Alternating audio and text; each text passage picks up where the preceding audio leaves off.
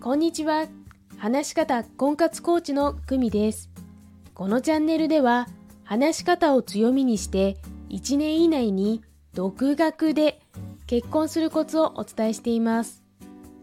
今日のテーマは、独身の女友達に相談しないです。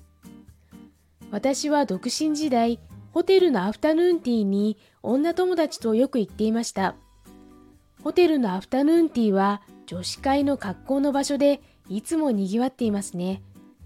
しかしそこから聞こえてくる話というのは、いい人がいない。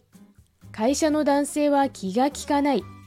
変な人からしか誘われない。そんな愚痴というか悪口というか、とにかく男性批判の嵐です。申し訳ないのですが、そこに漂う空気は一言、私たちは悪くないなんです。もしかすると婚活疲れのストレスを発散してリフレッシュしているだけかもしれません。精神科医で YouTuber の樺沢先生によると、アウトプットされた情報は使われた情報イコール重要な情報と脳に判断されます。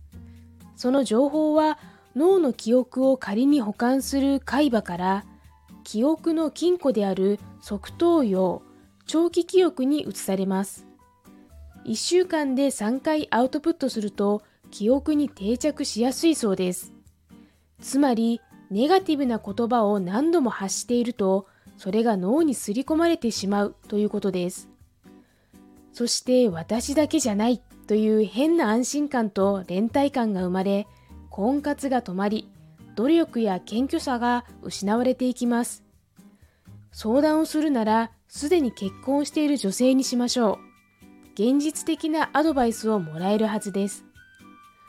独身の女友達に相談しない。参考になれば嬉しいです。お知らせです。